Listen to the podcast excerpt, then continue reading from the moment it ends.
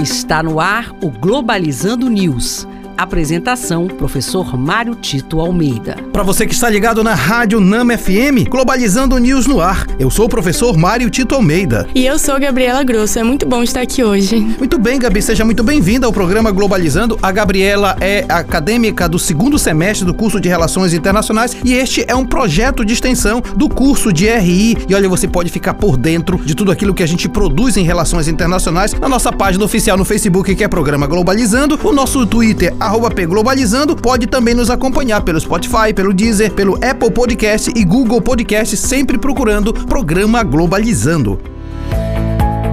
Globalizando Notícia do Dia. Da agência Yoham, Coreia do Sul. A Agência Internacional de Energia Atômica apresentou um relatório preocupante, mostrando que o reator nuclear norte-coreano recomeçou as suas operações, o que viola resoluções do Conselho de Segurança da ONU. O norte segue ignorando tentativas do Sul e dos Estados Unidos de reiniciar negociações. Nós precisamos entender que essas ações ligadas à energia nuclear da Coreia do Norte têm relação com todo um contexto geopolítico na Ásia em especial com a necessidade que a Coreia do Norte precisa ter para que possa receber recursos internacionais. É uma lógica da força, é uma lógica do medo, é uma lógica da afronta que ao longo desses anos tem se repetido, mas que se percebe que é muito mais uma forma de pressionar a comunidade internacional do que efetivamente uma execução daquilo que está sendo dito. Nós precisamos entender que seja a Coreia do Sul quanto a Coreia do Norte representam também centros de interesse de Estados Unidos e da China. É importante ficar atento atentos para que não haja escalada de conflito naquela região.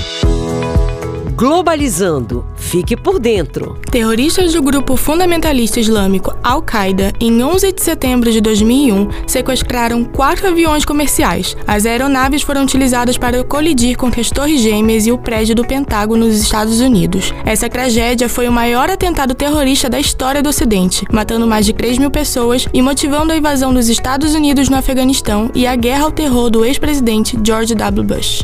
Muito importante aquilo que a Gabi está falando, exatamente porque vem ao encontro da nossa live. A nossa live todo sábado às 17 horas na página oficial do Facebook. Nós vamos discutir 20 anos dos atentados de 11 de setembro e você pode ficar por dentro aqui no nosso programa. Este foi o programa Globalizando News de hoje. Eu sou o professor Mário Tito Almeida e você pode mandar sugestões de temas pra gente através do e-mail programa globalizando@gmail.com. Gabi, muito obrigado. Foi um prazer estar aqui hoje. Obrigada e até amanhã. Muito bem, e você também pode ficar ligado no nosso programa às nove da manhã, todo sábado, um programa de uma hora de duração aqui na Rádio Nama FM 105.5, o som da Amazônia. Tchau, pessoal. Globalizando News, uma produção do curso de Relações Internacionais da UNAMA.